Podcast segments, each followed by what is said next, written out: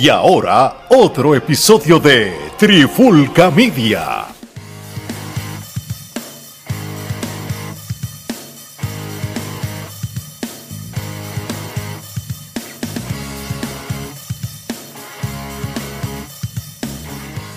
Oye, oye, oye, Alex Torre y Omar Vázquez de Trifulca Media y bienvenido a un nuevo episodio de Trifulca Wrestling Podcast Interviews. Y en este nuevo episodio tenemos la oportunidad de tener como invitado a un compatriota boricua, el luchador, manejador empresario y, ahora mismo es el actual presidente de la empresa IWR en Puerto Rico. Así que sin más preámbulos, tenemos al magnate puertorriqueño Juan Manuel Ortega. Bienvenido. Juan Manuel, bienvenido. Gracias por estar nuevamente con nosotros, esta vez para conocer y hablar en detalle de, de tu trayectoria.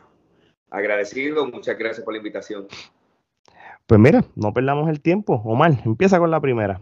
Juan Manuel, ¿cómo nace tu interés por la lucha libre en, el, en lo más remoto posible? Si entramos en lo más remoto, eh, sería cuando comencé en una compañía independiente. Pero eh, siempre fui seguidor de la lucha libre. ¿Fuiste eh, fanático desde niño? Fui, fanático cuando era niño y pues seguía la, la lucha libre puertorriqueña. después que comencé con los negocios, eh, iban dueños de compañías independientes a, pedir su, su, su auspicio. Su auspicio y apoyé una que otra así para que me anunciaran en las redes. Yo no sabía cómo funcionaba. Y después, eventualmente, eh, Chaparro fue el que me, me, me, llevó al Consejo Mundial de Lucha, porque Carlos Colón necesitaba un manejador para un monstruo que había llegado que era Mayri Ursus, y entonces Chaparro, perdón, fue el que me, el que me llevó donde Carlos, y ahí fue donde yo como, como, profesional. So, ven acá, este, cuando eh, tú eras de los que cuando volviendo a, niño, exacto. Cuando, cuando, cuando usted era chamaco y, veía la, lucha libre en la televisión, ¿usted era de los que iba a las carteleras así como quizás Omar y yo hacíamos los weekends o, o, o, te, o, te, pusiste, o fue ya más de adulto. O lo veías en la televisión. Yo lo veía en la televisión porque no, o sea, mi papá y mi mamá trabajaban, eh, no me podían llevar a las carteleras. Y yo recuerdo, mi papá era policía y yo llegué a ir a varias carteleras que hubo en Juanadía, pero eso hace muchos años. sí, sí, sí. Sí, sí, de chamaquito. Eh, sí, ponle, wow, 35, 40 años atrás. Y pues yo entraba y veía en aquel momento los pastores, Bruce Brody, eh, Carlos Colón, eh, Invader. Eh, sí, Chiqui.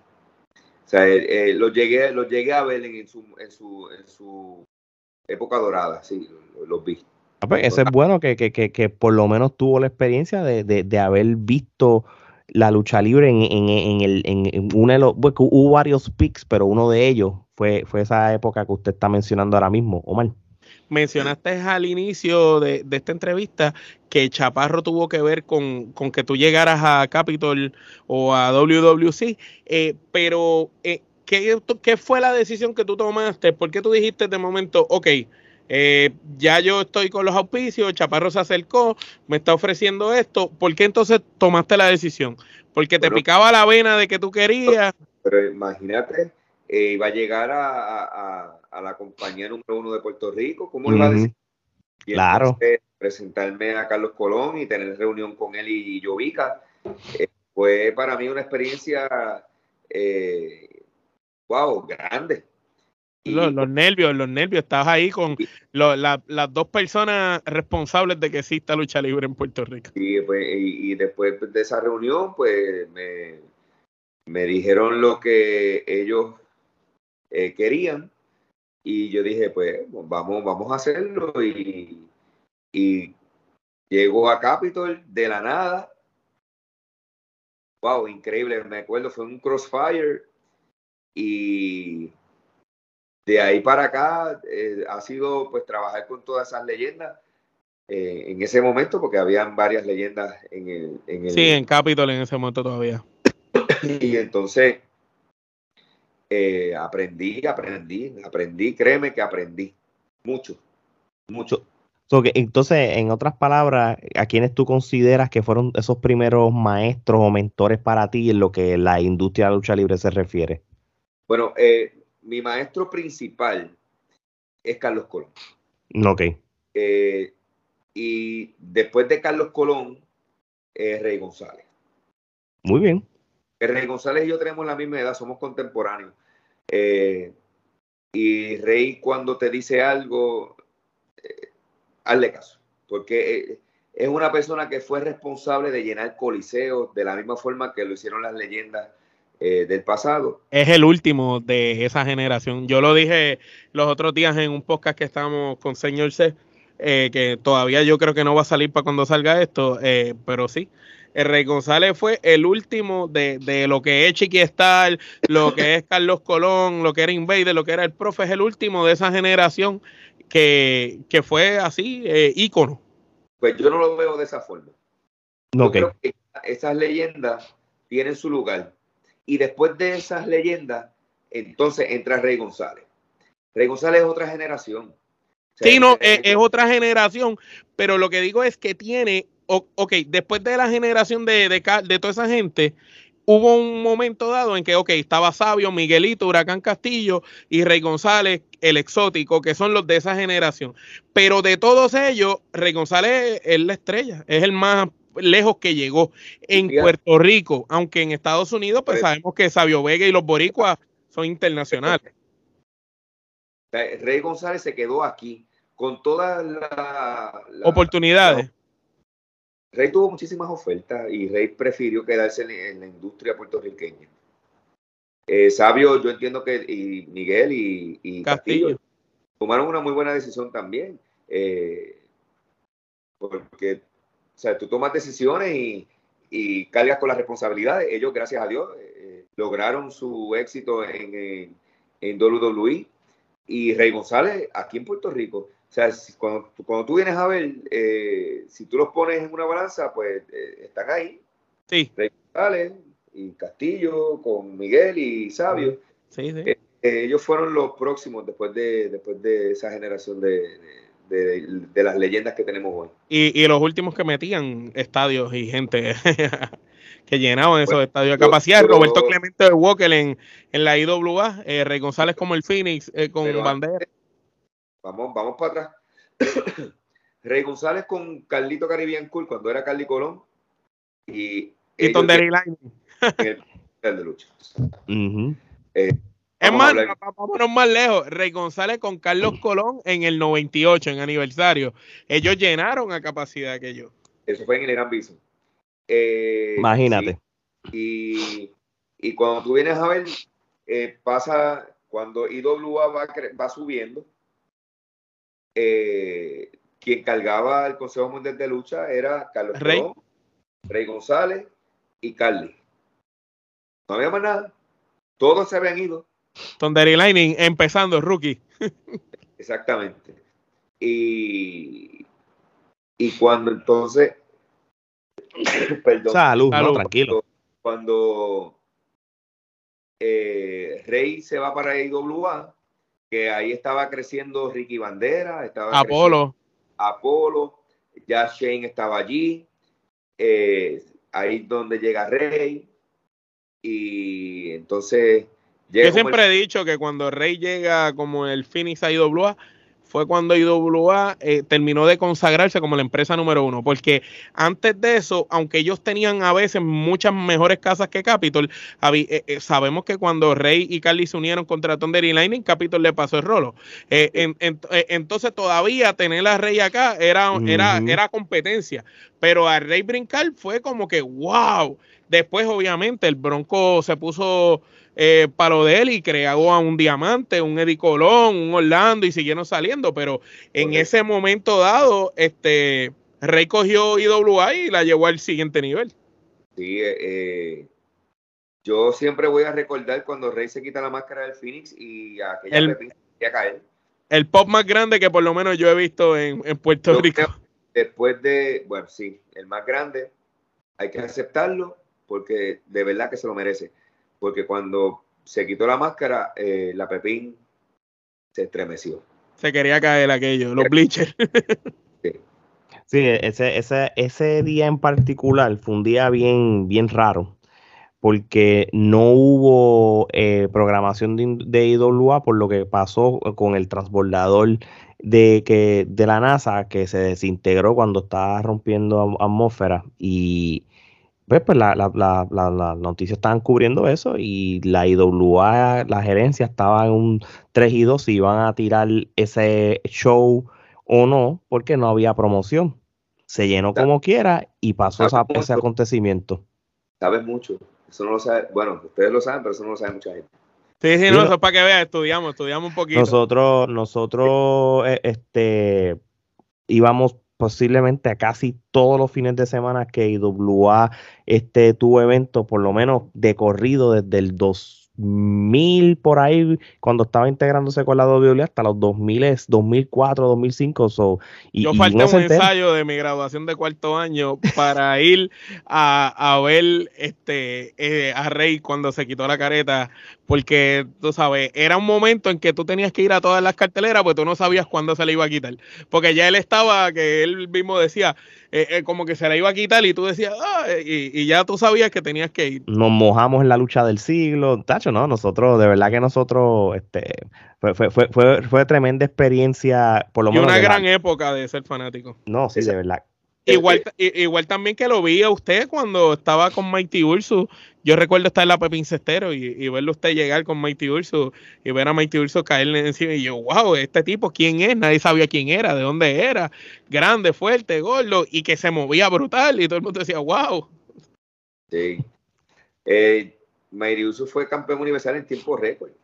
Súper. Eh, me dieron una responsabilidad grandísima cuando yo llego al Consejo Mundial de Lucha y estoy bien agradecido de Jovica, de Carlos Colón, de Rey González, eh, por esa oportunidad que me brindaron. Yo y esa confianza que, que, vieron, que te dieron y que vieron que tú tenías eh, lo suficiente para poder ayudar a ser prácticamente la voz y el carisma de, de Urso. Sí, sí, yo, yo hablaba y, y Urso, eh, Urso, hacía la, el trabajo. Eh, éramos un gran equipo.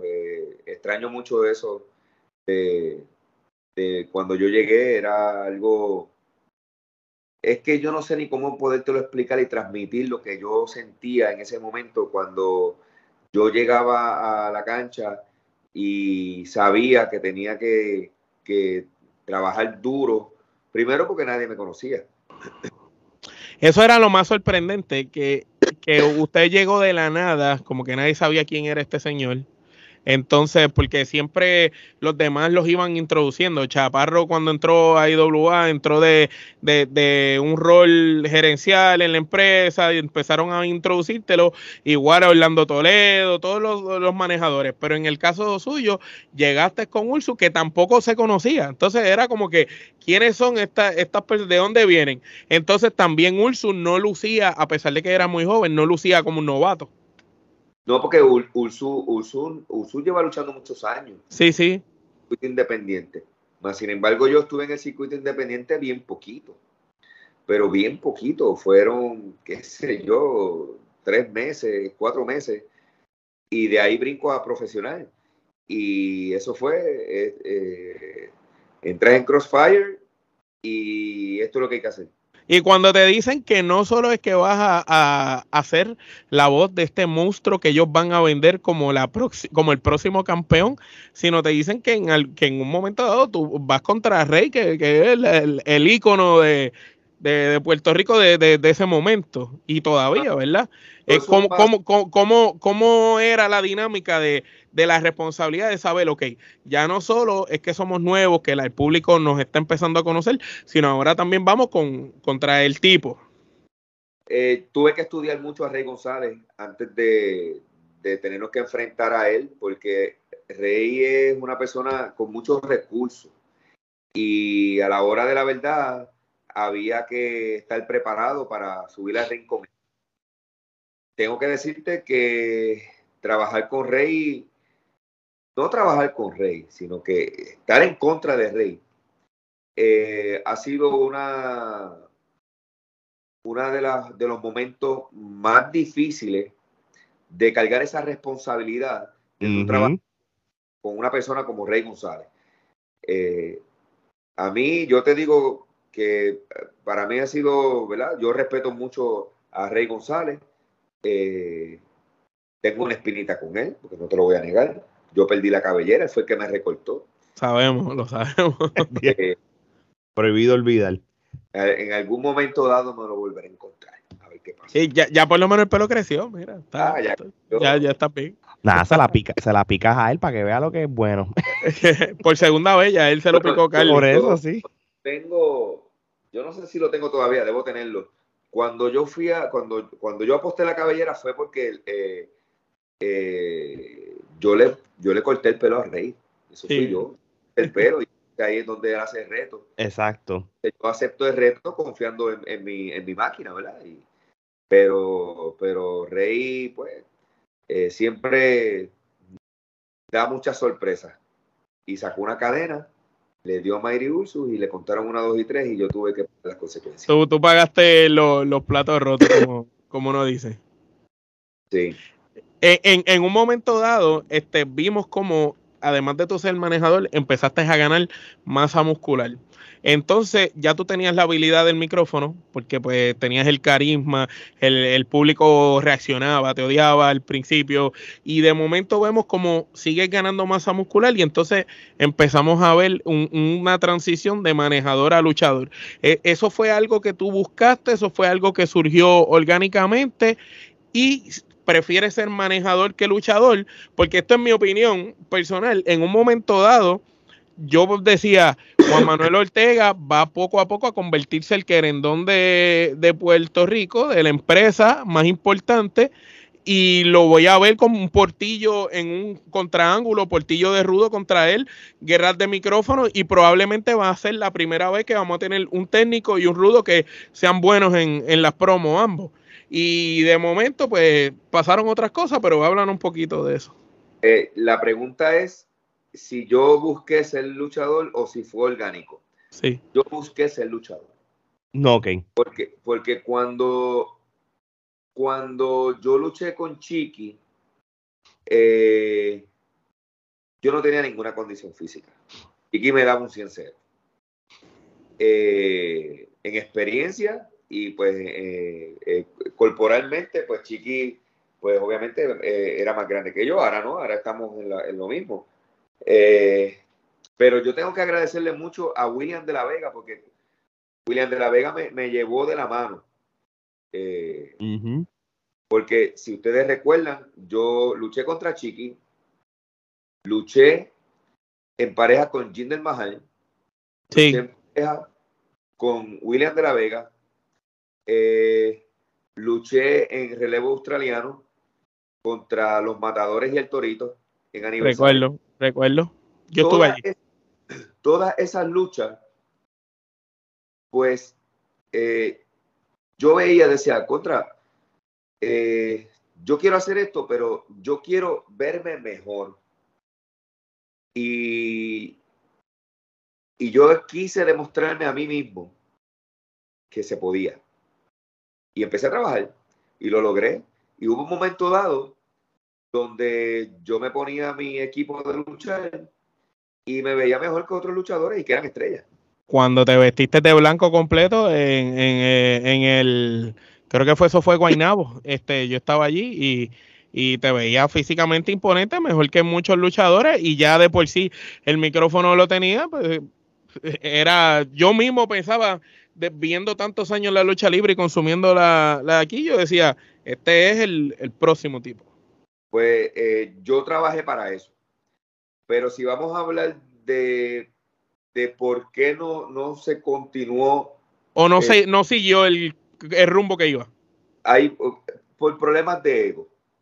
Vamos. No, mi, equipo es bien profesional. Eh, yo lucía un físico, eh, wow, increíble. Sí. Que, que yo recuerdo, bueno, hay cosas que no te puedo decir, pero eh, yo en el camerino, yo loco por salir y, demostrar que mi última lucha en el Consejo Mundial de Lucha fue haciendo pareja con Nian contra Mayri Uso y Pedro Portillo. Y si tú te fijas en esa lucha y tú la comparas con mis luchas de principio, eh, mi, transformación como luchador, eh, perdón, corporal, eh, es de cielo a la tierra. Pero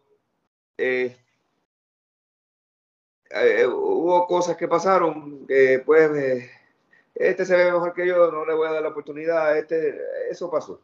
no, ok, no, ok. Qué triste, qué mm. triste es eso, porque yo pienso que, la historia hubiera sido muy diferente. Yo pienso lo mismo. Yo estaba dispuesto a hacer un montón de cosas, eh, pero son cosas que pasan. Y de hecho, eh, yo tengo mi, mi, equipo de lucha libre y yo voy a volver a luchar. O sea, eso, eso, y yo estoy así, me puse esto porque estoy trabajando mi cuerpo otra vez. Muy bien. Muy bien. Eso, eso Muy bien. Me, me, encanta saber eso. Cuando yo me vuelva a poner mi equipo de luchar, ahí vamos a ver el Juan Manuel Ortega de aquel momento, lo vamos a ver, con sus abdominales, digan lo que digan. esa, es la actitud. Oye, este, esta pregunta no estaba aquí en el rundown, pero yo se la voy a hacer. Este, ¿Cuán difícil, verdad? Y esto muchas veces se lo hacemos la pregunta a otros luchadores, porque quizás en esta era de la lucha libre no es lo normal como antes. ¿Cuán importante fue para usted el desarrollar lo que le llaman las promos, el, el, desarrollo de hablar en el micrófono. Sabes que eso es una cosa, eso no es muy fácil. Eh, lamentablemente. No, no, lo tienen todo, vamos a No lo tienen todo, tú sabes, porque pues, pues en, la era de la lucha libre de ahora, pues la parte atlética, pues como que quiere sobresalir más, pero tú sabes que las historias se venden con lo que tú digas para convencer a la gente que vaya. En el caso de usted, que, que, que sí se le da crédito por su buen micrófono, este, ¿cuán importante o cuán necesario eso todavía es para la lucha libre? Eh, eso es algo eh, totalmente necesario. Pero hay cosas que la nueva, los muchachos de hoy día no, no hacen caso en lo que te voy a decir ahora. Ver cómo las leyendas hacían promo, no es verlas una vez, es verlas muchas veces. El por qué dice esto, por qué se proyecta de esta forma, por qué está diciendo esto de la forma en que lo quiere decir, porque tú, hay cosas que yo he hecho, pero son porque lo amerita, pero tú no todo el tiempo tú tienes que hacer una entrevista gritando. Tú vas a gritar cuando es necesario.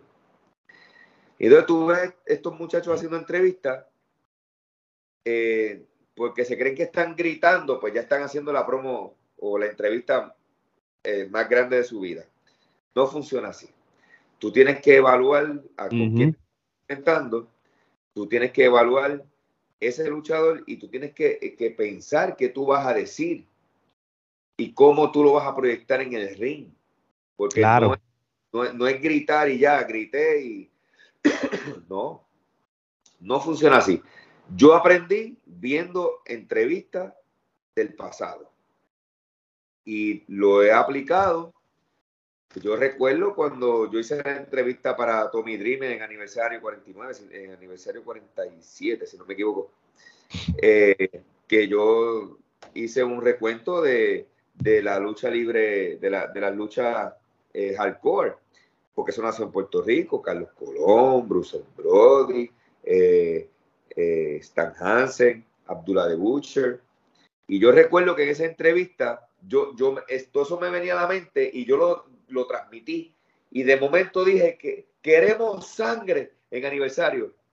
Y fue una de, esa ha sido para mí una de mis mejores entrevistas, cuando Mayri se, se, enfrentó a, a, a, Tommy Dreamer. Y otra entrevista que a mí me gustó mucho, que fue bien, que salió eh, espontánea, fue cuando eh, Lightning se enfrentó a Mighty Usu para ser doble campeón. Uno era campeón universitario, otro era campeón de Puerto Rico. Yo hice una entrevista con Lightning y esa entrevista salió espectacular. empecé bien, grité y Lain terminó su entrevista como, como pero se merecía e, esa, esa forma de hacer entrevistas. No, yo, yo, siempre he sido bien crítico de eso, como mm, mencionaba Alex. Hoy en día los talentos y los luchadores son más atletas dentro del cuadrilátero, muchos de ellos se ven en una buena condición física, este, pero sin embargo carecen de lo más sencillo que, es esa habilidad de, proyectarte ante el público, de, que te compren lo que tú estás diciendo, de que el que está oyéndote hablar diga, ok, lo que este tipo está diciendo yo se lo estoy creyendo, yo lo, yo lo creo. Entonces, no, nosotros vemos un Sabio Vega hablar, vemos un Rey González hablar, un Chiqui, un profe, un Invader, y tú dices, wow, este, pues, lo que esa gente decía en los tiempos de ellos entonces, en los tiempos modernos, qué sé yo, tuvimos a Denis Rivera en un momento eh, que tuvo un, gran micrófono, señor C se fue para allá afuera, eh, tenemos a Pedro Portillo en estos momentos, está Gilbert por ahí, estás tú también. Manny. Está Maniferno también, pero de los jovencitos, es, es como que, como que ya la importancia no es la promo, y yo digo, tienes tantas personas que fueron grandísimos en el micrófono y YouTube es gratis. Tienes a los mejores maestros ahí. Tú tienes promos clásicas del profe de, con Joe Don Smith, burlándose de, de Víctor Jovica, burlándose de Don José Miguel Pérez Padre. Tienes promos de la IWA, de Rey, de Sabio, de Miguelito Pérez con Castillo, los dos juntos como los intocables, tú sabes. Tienes, tienes promos de tanta gente. Tienes a Pierrot, el mexicano, que lo puedes buscar, que es el de los mexicanos, de los mejores rudos en el micrófono, y tienes tanta gente y no lo aprovechan, no aprovechan esos recursos, y por eso es que yo pienso que no, llegan a ser tan visibles como eran esos otros talentos. Por eso es que quizás cuando tú llamas a un sitio y te dicen, ah, yo tengo lucha libre esta noche, ay, ¿quién está allí? Carlito, ah, Rey, te preguntan siempre por los mismos. Mira, yo recuerdo una vez, bueno, yo le voy a preguntar ahora a ustedes, ¿ustedes recuerdan cuando ya la gente estaba cansado de Rey González? Claro, claro. Cogiendo, siempre cogiendo la pauta, siempre. No sé si recuerdan de eso. Yo recuerdo que en una entrevista,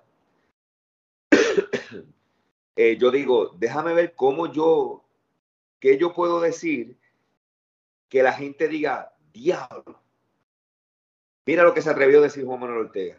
Y yo recuerdo que yo dije que, yo le dije, Rey González, tú eres el cáncer de la lucha libre. Muchacho. Sí, eso, eso, e, eso, este. porque le dije cáncer.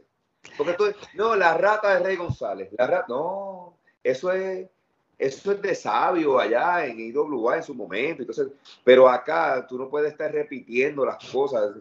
Y yo decía, ¿cómo, ¿qué yo hago para Y eso te, te dio una identidad. eso, eso lo que hizo fue le, levantó pasiones. No estás, repitiendo lo que los demás decían. Correcto. Y a mí no me gusta hacer, a mí no me gusta imitar, ni me gusta eh, decir las cosas que dicen otras personas. Yo no voy a decir nunca soy el rey de la lucha libre, de mi manga sale cualquier cosa. maldita sea. Maldita sea. Yo no voy a decir que yo soy este eh, su majestad. Eh, que la acróbata de Puerto Rico. Yo no voy a decir que soy la artillería, yo no voy a decir que soy el ilegal. No, no, yo soy Juan Manuel Ortega, el magnate puertorriqueño, como me bautizó Carlos Colón, pues ese nombre de Carlos, eso me lo puso él. Eh, y quiero hacerlo diferente. Eh, ¿Cómo lo hacía diferente? Pues yo llegué con el pelo corto y de momento pues yo me empecé a dejar crecer, el pelo. y todo el tiempo bien, bien, bien, bien puesto. El, los gabanes, el estilo de la ropa de, golf. Sí, exactamente. Y pues así lo hice.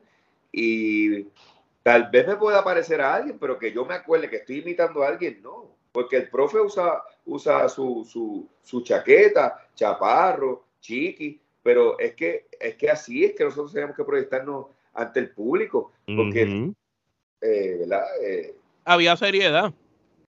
O sea, Sí, sí, eh, sí, tenemos que ser serios, pero nosotros tenemos que proyectarnos ante el público de una forma. Imagínate yo, este, este eh, saliendo en, una tichel, a menos que sea parte de... Sí, sí, pero que por ejemplo no haría sentido a tu gimmick que tú te llames el magnate puertorriqueño Juan Manuel Ortega y salga con, una tichel de Michael Jordan y un pantalón de básquet. Y, y, la gente va a decir, que, es magnate, este tipo parece uno más de, de nosotros. Exactamente. Entonces, si tú te fijas, después que yo comencé a entrenar y a, y a luchar, pues entonces ahí tuviste otra etapa. Otra faceta de Juan Manuel Ortega, que entonces yo llegaba, o cuando hacía un salve, porque pues no sé si ustedes recuerdan que pues, yo luché en Ponce, luché este, en otras compañías, y cuando yo hacía un salve, yo iba en, mis maones con mis botas y sin camisa para que se viera el, cuerpo. Los abdominales, los abdominales. Claro, porque, eh, o sea, vamos a ver claro, eh, o sea, la, la, la transformación llamó la atención. Claro. Y, y de hecho, eh, como lo mencioné en la pregunta, tú sabes, tú, tú de manejador empezaste poco a poco a ir eh, el pelo un poco más largo, empezaste a crecer en masa muscular, poco a poco empezaste a, a tener una que otra luchita, cada vez en la lucha este, los movimientos empezaron a cambiar. Porque yo recuerdo esa lucha con Torito, que tú no, no hiciste tanto spot, tanta cosa, pero sí recuerdo que la próxima vez que te vi luchar ya estaba haciendo una lucha un poco más completa. También recuerdo haber visto videos tuyos con Pablo Márquez entrenando, eh, con William de la Vega, tú sabes, empezaste a practicar. Tremendo maestro, eh, eh, este muchacho, tremendo. Que ahí fue donde me preparé para aniversario. Pablo Márquez, con Pablo Márquez. Con Pablo Márquez. ¿Y cómo, cómo se sintió tener un maestro? Pues Pablo es un tipo que ha corrido el mundo entero. Desde que yo llego a, Orlando y llegamos a su a su dojo, ¿verdad? Porque eso ah, Costa, ajá. Los rines, había. Eh, desde, que, desde que llego, me trató como todo un profesional. Y me hizo varias preguntas y me preguntó qué, cuáles eran mis debilidades y yo le dije, y si tú te fijas en un video que está en las redes, eh, soy otro. Sí, sí. Después de salir de allí, yo fui otro. Obviamente, yo luché contra el Wizard en aniversario. Eh, el Wizard contra el Gran Armando, con, eh, eh Wizard y el Gran Armando contra Nian y yo. que de hecho, eh, opinión personal, sobresaliste por encima de todo. Inclusive Wizard, que es un veterano, y ¿verdad? el Gran Armando y el otro está muy verde todavía para ese momento. ustedes, sobresalieron un montón allí. Luchar contra el Wizard, estaba luchando con un don luchador. Con un veterano, un señor luchador. Sí, claro. yo no estaba luchando con cualquiera. estaba luchando con un don luchador. Mis respetos al Wizard también, si ve esta entrevista. No, y eh, respeto para él de parte de nosotros también. Mi, mi respeto para él siempre. Y mi admiración también. Oye, este, este, una vez este, ya no estás en, lo que es WWC, ¿verdad? Y esto es una pregunta que no sé si, si hay una respuesta clara o no. ¿Por qué no, no dio el brinco al agua como, como con Portillo y eso? Este, ¿Hubo, hubo acercamientos o, simplemente pues no, no, no pasó nada? La lealtad. Eh, esa es una, pero la verdad es que hubo acercamientos para Portillo, pero no para Juan Manuel Ortega. No, no, no el paquete de ambos, sino era él. No, fue, era, eh, lo querían a él. Y entonces, eh, como la oportunidad no estaba en el Consejo Mundial de Lucha, o sea, yo decido llamar a Jovica y decirle, mira, hay unas oportunidades que no las, no las tenemos aquí, pero eh, Pedro Portillo va a hacer sus cosas, va a tomar esas oportunidades y Juan Manuel Ortega se va a quedar en su casa. No es que yo me voy del Consejo Mundial de Lucha porque tengo alguna oferta en alguna otra compañía o porque me quería ir o porque eh, iba a brincar, iba a traicionar. No, eso no fue así. Habían una oportunidades para Pedro Portillo que no se las dieron en el Consejo Mundial de Lucha y esa es la verdad. No, no, vamos a ser honestos. Eh, Pedro Portillo tenía que haber sido la cara eh, de WWC, eh, igual que tú, como lo dije, para ese momento que tú estás subiendo como técnico, él tenía que ser eh, la contraparte de Ruda, porque, ¿verdad? Ya Gilbert, Rey González ya estaban quemados y, y mira, mira el problema que pasó. por no haber hecho eso, ni saber, saber utilizar a Bellito cuando lo tuvieron, no supieron qué hacer con ninguna de las oportunidades que tuvieron, porque tampoco supieron aprovechar a Bellito, es que tuvieron que, de, que bregar con Savant y gracias a Dios que le funcionó el cambio que dio Savant. Y con el cambio de Savant, pues la cosa empezó a funcionar y ahí tuviste que buscar a intelecto, que bien, qué bueno que se le dio la oportunidad a los otros muchachos, pero sabemos que la historia hubiera sido distinta con las piezas que estaban? Eh, fue bien difícil para mí eh, tener que aceptar que no tenía posibilidades en el Consejo Mundial de Lucha porque Portillo se iba. Pues yo tenía que salirme también. Pero eso es bueno también porque se, le da oportunidad a otras personas y, Sí, si ustedes no si eso no hubiera pasado, no estuviéramos viendo lo que está ahora. Portillo fuese el campeón universal hoy. Claro. Eh, eh, no, claro, y, el boom que, él tiene ahora hubiera beneficiado a WWE de una manera eh, brutal, tú sabes, es el luchador más caliente que hay ahora mismo. es que la historia es bien larga.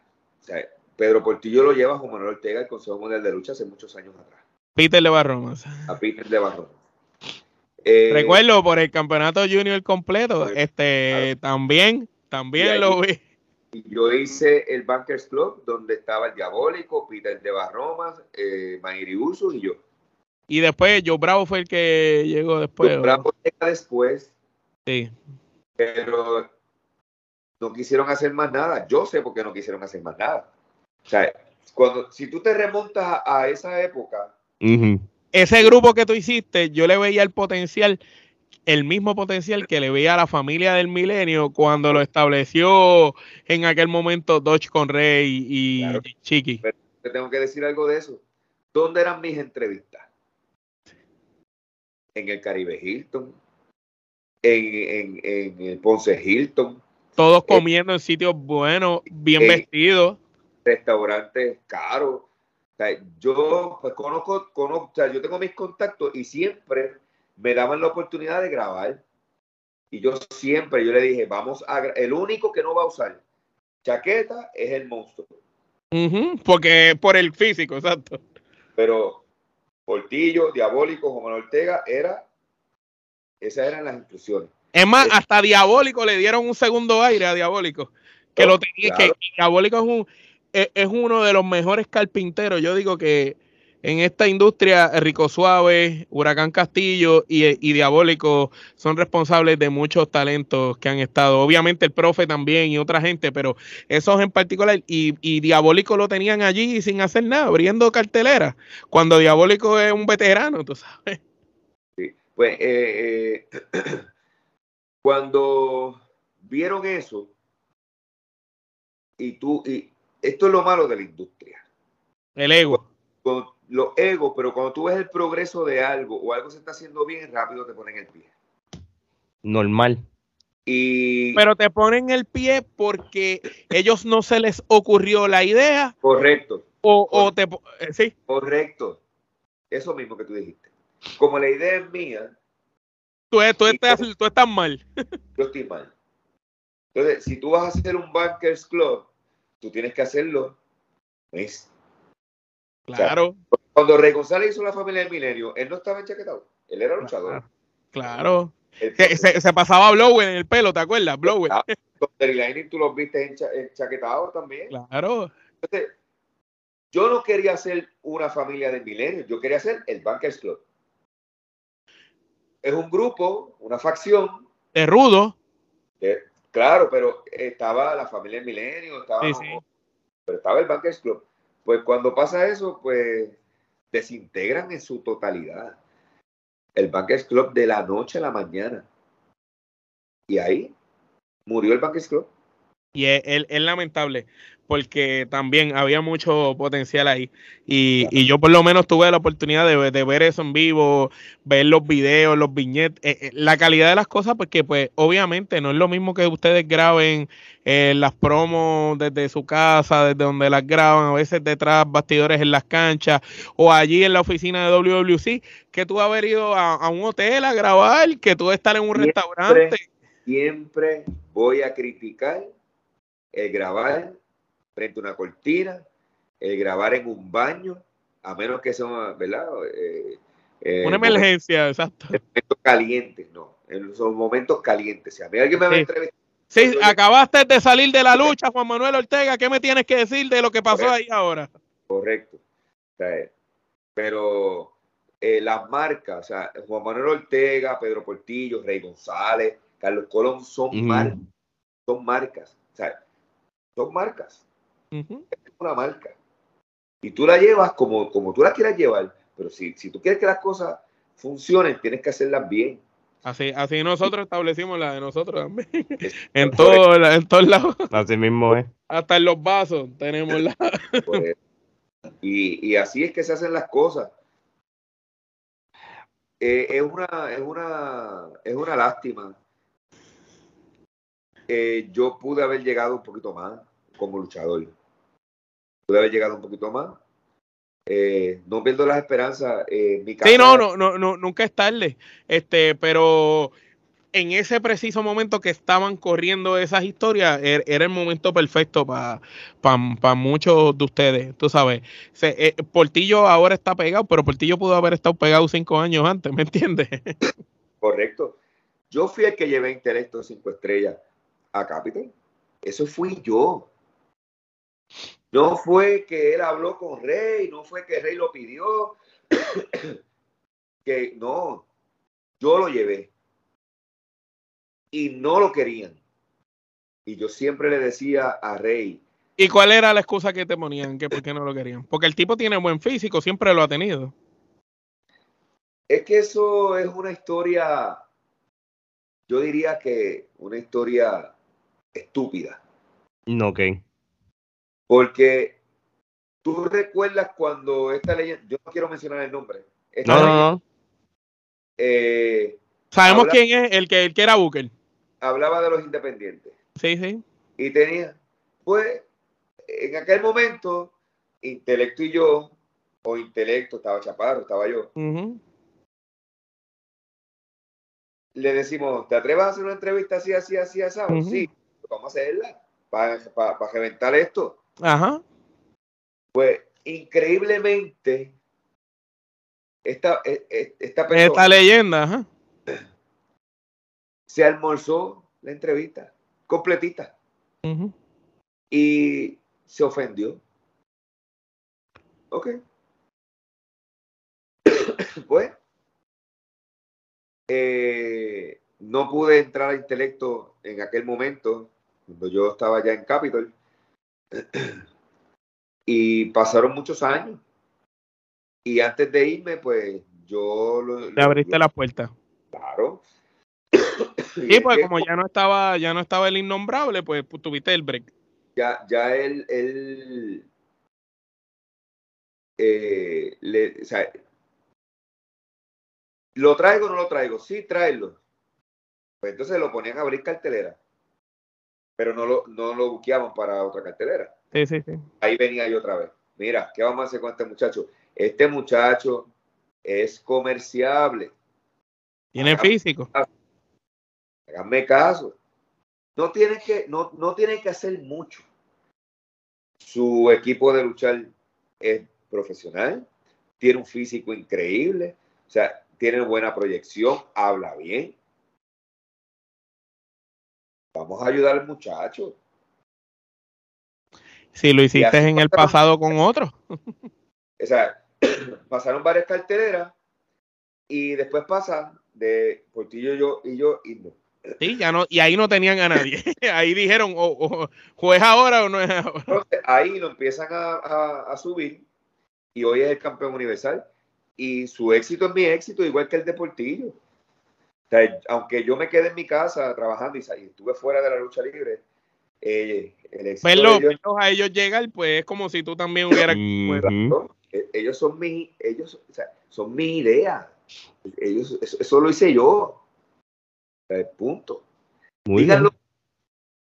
Me puede costar lo que sea, yo decir lo que estoy diciendo. Eso lo hice yo. Para que eso- respetaran ellos en la industria, tuvimos que irnos de capital. Para que tú Y- veas. Y de hecho, para que la industria se cambiara, tuvo que pasar eso, porque ahí fue que empezó a cambiar todo. Claro. Claro. Oye, ahora, eh, vamos- ahora vamos para el 2023 ya, ¿verdad? Este, ya que ya nos dio una biografía de, de, de- de su trayecto en el presente. Llegas a la IWR, eh, Immortal Wrestling Revolution, en el evento de ellos Renacer. Es una nueva empresa. ¿Cómo te sientes en ella y qué proyecciones tienes allí? Bueno, por el momento estoy cómodo. Eh, se está trabajando bien. Todo lo que tiene eh, oportunidades para mejorar lo estamos trabajando. Eh, entiendo que si seguimos haciendo las cosas bien, la compañía puede seguir creciendo eh, y llamando la atención al público y a los fanáticos. Eh, yo creo en eso. Eh, vamos a estar trabajando para eso. Nos falta, ¿verdad? Este, trabajar, seguir trabajando. Pero van, van por el buen camino y, el talento está, el roster está, y los que sigan llegando después, sabemos que, que eso va a seguir explotando. La IWR con Ahí. Profemanía ahora, eso es Para tremendo. que quede claro, ahí van a llegar talentos que quieran eh, Ayudar. Seguir, seguir las reglas, eh, cero egos. Los gloriosos no, no entran. No, El, came- el, el camerino dice, los gloriosos no tienen entrada. eh, eh, y seguir desarrollando los muchachos nuevos. E- ese, ese es el proyecto. Muy bien. No, no es que llegó Juan Manuel Ortega, llegó Lightning, llegó Chicano Y ustedes van a ser el centro de atención. y nosotros nos vamos a quedar con, con no. Eh, eh, hay que darle oportunidad a los muchachos. A mí me gustó que cuando lo estaban entrevistando ustedes contra Lona, eh, luego de, de que est- estuvieran allí y todo, como eh, el, el enfoque que era para ustedes, porque verdad, son los nombres más reconocidos, de momento cómo le dieron el break también al muchacho y cómo introdujeron al campeón, eh, me gustó porque pues están, están ayudando que el spotlight que tienen ustedes, pues están metiendo, dan- dando, empujándolo para el lado y están haciendo visible al muchacho y eso está muy bien. Eso eh, se, se, se- se nota el trabajo. Hacia, a- esa es la razón por la que estamos ahí. Muy, Muy bien. bien. Oye, este, te voy a hacer unas últimas preguntas y, y lo dejamos tranquilo. Quiero hacer unas preguntas desde el punto de vista como luchador, Omar. Eh, como, como fanático otra vez, ¿cuáles serían tus cinco luchadores favoritos de Puerto Rico de todos los tiempos? No lo que la- los que a la gente le guste, sino los que al magnate puertorriqueño le gusten. Eh, luchadores favoritos, me diste cinco. Cinco para ti, o, o si quieres dar seis o siete, pero O, o actuales o, o de todos los tiempos, de todos los tiempos. Que tú digas, estos son cinco caballos que para mí eh, eh, son lucha libre en Puerto Rico. Los que tú te llevas. Si vas, o si fuera un equipo de baloncesto, ese es tu, tu cuadro, tu Dream Team. Yo tengo que decirte que en Puerto Rico hay muchas. No, no, hay mucho, hay mucho. Y si se me queda alguno, no es por ninguna mala intención de, de menospreciar su talento o su trayectoria. No, Pero- es por culpa de nosotros, lo dice, es por culpa de los muchachos de la Trifulca. Tenemos que hablar de Carlos Colón. Tenemos que hablar. Me dijiste puertorriqueño, ¿verdad? Sí, señor. Bueno, eh, eh, puertorriqueño, pero sabemos que un bronco número uno es un y un chain de Glamour Boy son eso, considerados como boricua. Eh, luchadores que, Claro. que marcaron algo en Puerto Rico. Para ti, por, e- Bueno, porque por ejemplo, quien creció viendo la época de, del Sadisti puede decir contra, a mí Sadisti, aunque el Sadisti no era aquí. eh, yo voy a mencionar los puertorriqueños, Muy bien. Dale. que sabemos que pues Shane, el Bronco, eh, son Abdullah. me- me- Abdullah son megas estrellas. Eh, y pudieran tener de los cinco tres posiciones. Claro. Pero vamos a hablar entonces de los puertorriqueños y no y sin quitarle méritos a ellos, pero tenemos que hablar del padre de la lucha libre en Puerto Rico, eh, Carlos Colón, Chiquistar, Rey González,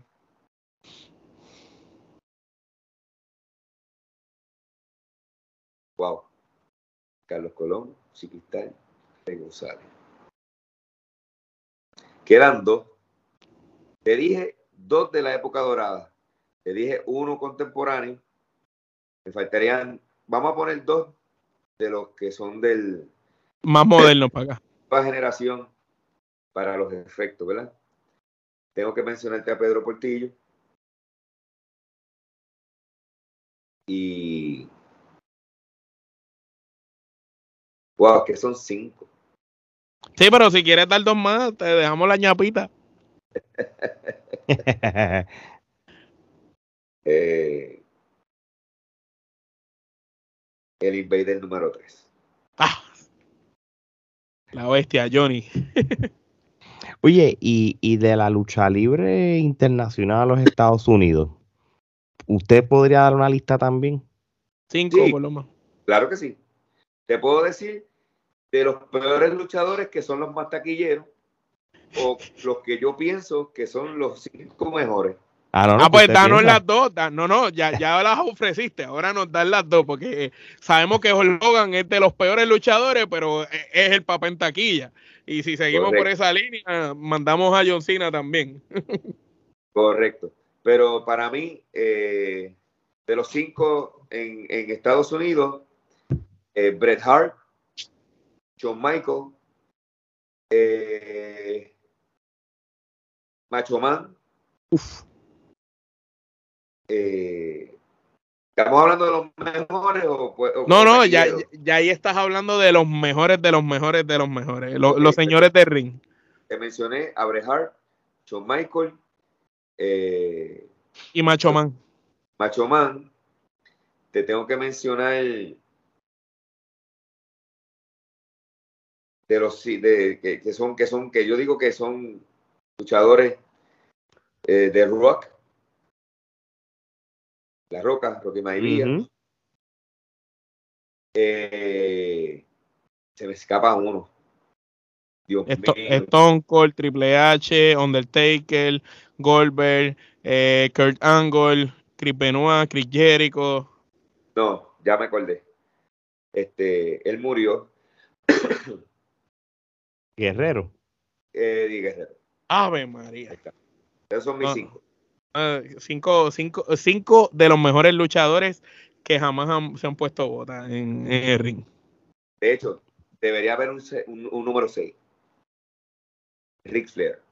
Uf. Ser Yo no puedo decir que puedo decirte 5 y dejar a Ric Flair afuera. Sí, el riflear ya es otra categoría, es como un, Sí. como un ícono. Sí, eso. Ahora, eh, peores luchadores para mí, yo tengo dos. Bueno, tengo tres. Hulk Hogan, eh, Ultimate Warrior y John Cena. Tres tipos que eran grandes, fuertes, tenían la apariencia, pero dentro del cuadrilátero no, no decían nada. Correcto. Pero, mí- pero, pero son, pero cuando uno era niño los veía como superestrellas. Claro, pero a mí una vez una persona me preguntó que, que quién para, que, o sea, que qué luchador, que, quién yo pensaba, o sea, déjame cómo fue la pregunta. Eh, que para mí, ¿qué, qué era o quién era o qué era el mejor luchador? Y yo lo miré. Y yo le Depende, dije, depende desde el aspecto de negociante o del aspecto de fanático, porque de- desde el aspecto de negociante es el que más nalgas te siente. Ya está. Ya está. Es mejor luchador. Porque ahí tienes el negocio y tienes la fanaticada. Así mismo es. Por eso Brock Lesnar, por más que se quejaran, tuvo el título tantas veces como lo tuvo allá afuera. Eso es verdad. Porque metía gente. Tan sencillo como eso.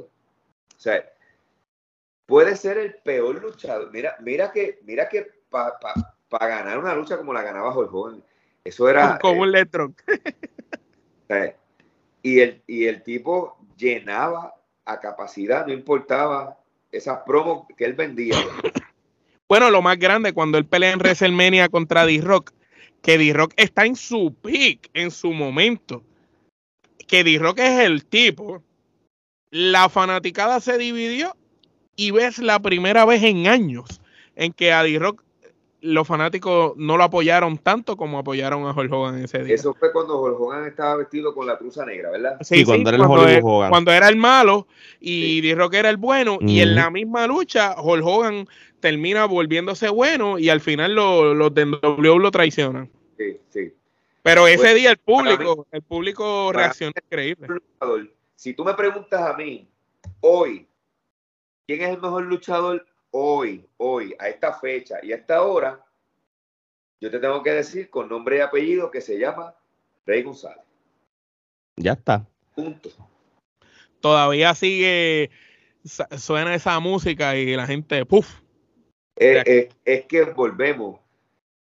La industria cometió un error. Eh, bueno, tengo que ser responsable al difunto eh, Víctor Quiñones, porque si él no hubiese muerto, aquí tuviésemos muchas más estrellas. Muchos, muchos Apolo y Ricky Bandera por ahí. Sí, sí, claro que sí, claro que sí. Pero después de ellos no, no se encargaron de, de crear un... Un Rey González es uno, un Carlos Colón es uno, un Chiquistar es uno, un Sabio Vega es uno. Un Ricky Bandera, un Apolo y el último fue Chicano que llegó ahí. Thundery Lightning. Thundery Lightning, sí, pero Thundery Lightning, acuérdate, Thundery Lightning Capitol ya se hicieron allá, tú sabes. Pero, pero ahora mismo yo tengo que decir que Saban está haciendo un trabajo excelente. Sí. Se, está volviendo eh, viral. Él, él mismo se está encargando de que tú no me quieres comprar, pues yo voy a hacer que me compre a como de lugar. Me voy a meter en eh, tu ojo, boca y nariz. Y se está haciendo visible. Tengo que decirte que está haciendo un excelente trabajo sin el campeonato universal, sin el campeonato de Puerto Rico. No los necesita. En este momento, él no necesita, con el trabajo que está haciendo, no necesita ninguno de los dos campeonatos. Muy bien. Ahora hay que ver de qué forma, ¿verdad? Creamos una estrella que que venga por los próximos 10, 15 años, porque a la hora de la verdad, Saban y yo también tenemos la misma edad prácticamente. Exacto. y, yendo a, algo parecido, ¿cuál sería si tú como manejador y tú como luchador, esa lucha de ensueño que tú quisieras tener a alguien de ensueño para tú estar en la esquina como manejador, o tú treparte al ring con alguien en, en algún encuentro de ensueño, ¿contra quién sería? Eh, manejar de alguien de Puerto Rico. De donde tú quieras, que tú digas, eh, yo haría lo que fuera por manejar a esta persona. Y a la misma vez, ¿qué otra opción sería si fueras tú el luchador? ¿Contra quién? Eh, como manejador.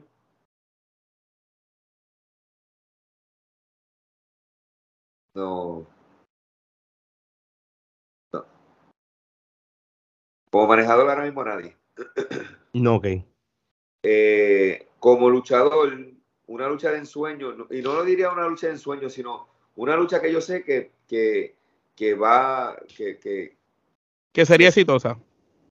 Que va a ser exitosa. Lo que pasa es que tengo que volverme a desarrollar, llevo un año fuera, tengo que volver sí, a eh, pero una, una lucha con, contra Pedro Portillo, yo creo que sería una lucha que ya yo he luchado con él, lo que pasa es que esa lucha yo nunca la subí. Pero con Pedro Portillo yo me atrevo a tirar una lucha. Sería, sería bueno esa guerra de yo te ayudé, H, en las promos. sería... una, sería una muy buena guerra de micrófono. Oye, este, nosotros tenemos una sección que se llama el Tommy Dame, o lo que le llaman en, la cultura popular el ping pong. No te vamos a decir el nombre de una persona y con una sola palabra lo describe. Si no tienes nada que decir, le puedes decir paso eh, sin ningún O, tipo. o si tienes algo más de una palabra, pues dice una frase, lo que quieras decirle a la persona. Ay, Dios mío. Vamos por encima. No te preocupes que el, in- el innombrable no, no, no está. El primero, Chiquistal. Chiquistal. Maestro. El Invader número 3. Yo dije, mira qué embuste. El Invader número 3. Yantre. Wow.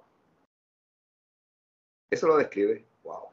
El Muy Invader- bien. Eh, Yo, yo recuerdo que para ese tiempo que todos los luchadores tenían estilos distintos de, de pelear, tú veías al Invader 3 y, y era una sensación, era algo como en Puerto Rico increíble. Ver, ver, ver cómo él peleaba en comparación a los demás, que todos Sí. los demás tenían otro estilo y el Invader 3 era wow, era este tipo, ¿dónde salió? Wow, el pequeño gigante. Eso Así hace. mismo. El bronco número uno. A otro maestro. Una dama. Todo el mundo, no hay Eso- nadie que nos diga lo contrario. Una dama. Mr. Rating Rey González. Mr. Rating. Mi amigo. Eh, una estrella. Gilbert. Gilbert. Gilbert, mi amigo Gilbert. No es fácil. El acróbata de Puerto Rico, Carlos Colón. El padre y madre de toda la industria de la lucha libre puertorriqueña. Savant. Eh, wow, Saban es talentazo. Eddie La Maravilla Colón. Eddie, la maravilla Colón, es eh, tremendo ser humano. Orlando Colón. Orlando Colón, mente maestra. Su Majestad el Profe. Eh, tengo que decirlo, una leyenda viviente, otro maestro. Thunder y Lightning. La artillería pesada. El chico ilegal, el chicano. Ah, buen amigo. eh, igual que Line, igual que Thunder, pero el chicano, eh, eh, tremendo ser humano, un ser humano excelente. Zion RT1. Zion RT1. Eh, él representa el área azul. El león de Ponce. El león, ponle el león, porque si digo el león de Ponce, después. Ese- ese- ese- un león. Salaguel, el Polo, era. el verdadero león soy yo. Sí. Zion RT1, un león. Y buenas, pi- buenas pizzas. Ah, espérate. Él fue el que me entrenó. Ah, mira, eso es válido. Muy bien, muy bien. Mighty Ursus. El monstruo. Eso, el hombre más poderoso de la industria de la lucha libre. Sabio Vega. Yo, yo diría que un tipo que, que hizo increíble. En ese momento, es un tipo. eh, eh, eh, hay dos luchadores que, que yo los vi con una carrera así, él y Chris Angel. Llegaron, hicieron lo que quisieron y pues si por ahí, si se van, pues ya lo hicieron todo. Sí. Sabio Vega. Davio Vega. Eh, Davio Vega. Otro maestro. El latino dorado, Joe Bravo. Pues eh, él es. Joe Bravo es un ser humano excelente también. eh, pero Joe Bravo es. eh, el hombre del léxico. Habla muy bien. Sí, tiene un, un- un dialecto espectacular. Hablando de dialecto, Pedro Portillo III. El Rocky Balboa de la lucha libre. Oro bueno. de la lucha libre. Está bueno, está bueno. eh. Pablo Márquez. Ah, Pablo Márquez, mejor entrenador de lucha libre. Bellito Calderón. Bellito Calderón es eh, un luchador que no, que no supieron utilizar. 100 mil por ciento de acuerdo. Tenían la oportunidad de un ídolo ahí, de, de porque la gente lo sigue naturalmente. es un campeón de pueblo. Te voy a decir algo de Bellito. Seguro, Zumba. Eh, recuerdo en el camerino, le digo, haz la estrella, tu próximo combate. Oh, ¿cómo yo voy a hacer? Haz la estrella. Cuando pidió permiso le dijeron que no. La tenía que hacer sin pedir permiso. Sí, eh, eh, cada, camerino tiene su cultura, ¿verdad? Entonces, entonces, sin embargo, después le cambian a Carlos Calderón. Pero entonces le pones Carlos Calderón y lo quieres convertir en esa próxima figura. Pero entonces, si la gente lo está comprando orgánico, deja que fluya, tú sabes. Que de verdad, y quitarle, quitarle el título de la manera que se lo quitaron, hacer, ponerlo después a coger pela, eso fue lo peor que hicieron. Ellos, eh, WWC tiene suerte porque a ellos se le fue Portillo, te le fuiste tú y, se le fue Bellito todos juntos ahí en línea. Mira, hay luchadores que tienen un ángel. Y esos luchadores que tienen ángel, tú tienes que conservarlos. Porque no se tienen que esforzar mucho para que la gente los quiera. Los quieren natural. O, o los odien. No importa, cualquiera de las dos. Y Bellito tiene un ángel. es un talentazo. La gente, la gente lo quiere, lo ama. No, verdad que sí, verdad que sí. Y saludos a Bellito, que ha participado varias veces aquí en, el, en el podcast. Mucho, un abrazo, de donde quiera que esté. Y para terminar el Tommy Dame, eh, uno de los nombres más importantes, si no el más importante del listado, el magnate puertorriqueño Juan Manuel Ortega. Visionario. Muy bien. Eso yo creo que está más que bien. Bueno. Cuando llegue el momento de usted retirarse y enganchar las botas, ¿cómo usted desea ser recordado? ¿Cuál tú quieres que sea el legado que tú le dejes a todo el mundo? Bueno, mi legado como manejador, eh, me gustaría que me gustaría ser recordado como como uno de los manejadores que llevó a su superestrella a los campeonatos máximos de la industria lo, como ha sido el Campeonato Universal, como ha sido el Campeonato Mundial en Pareja y como ha sido el Campeonato de Puerto Rico. Y prácticamente con Urso tú creciste y, los dos juntos crecieron al estrellato. Sí. Como luchador, eh, me, solamente me gustaría que me recordaran como un ejemplo a seguir eh, en disciplina porque yo tengo disciplina. Querer es poder. Hay que tener disciplina en la lucha libre. No, eh, eh, es, obligado. Y, y, y, y, con esta es la última pregunta para terminar este episodio, este, que iba de la mano. ¿Qué consejo entonces usted le da a todos los que desean formar parte de la industria de la lucha libre, pero le tienen miedo al fracaso? No, yo siempre digo que eh, para tú llegar al éxito tienes que ser atrevido y tienes que atreverte a dar el paso. Si no, nunca vas a lograr nada en la vida. Ahora, el que quiera ser luchador profesional, yo le puedo dar un consejo que a lo mejor no le va a caer bien a mucha gente, pero si no tienes el talento, si no tienes la proyección, reconócete. mírate en un espejo, no lo hagas. Simplemente no te metas. Tan sencillo como eso. Mírate un espejo. Si tú no tienes tus botas de luchar, si tú no tienes tu buen equipo para luchar, te metas. El físico, Juan Manuel. bueno. Porque vemos hoy en día también luchadores que están muy bajo peso.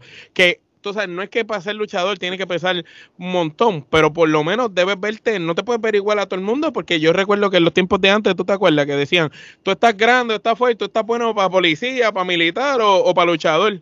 Pero hoy en día tú ves luchadores que, parecen una persona más del público. Eso es error de la misma industria.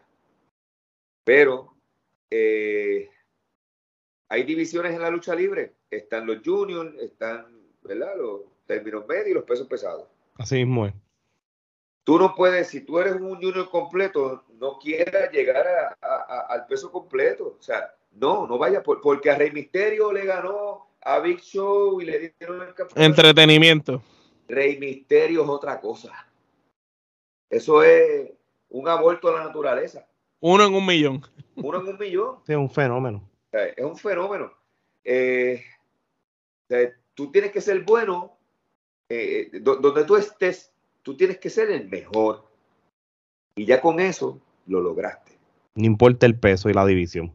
Y no importa el rol que te toque, porque hoy en día hay muchos luchadores que, se molestan porque tienen que hacer trabajos para otras personas. Pero es que, pues, a, lo largo de la historia, mira un paparazzi. Paparazzi ha tenido luchas con, un montón de gente y siempre era perdiendo o abriendo cartelera, ah, pero se hizo una leyenda. Ahora que tú mencionas el paparazzi, paparazzi, si ves este video, recuerda que tienes un reto lanzado de Juan Manuel Ortega. Estoy esperando tu contestación. Ok. Ah.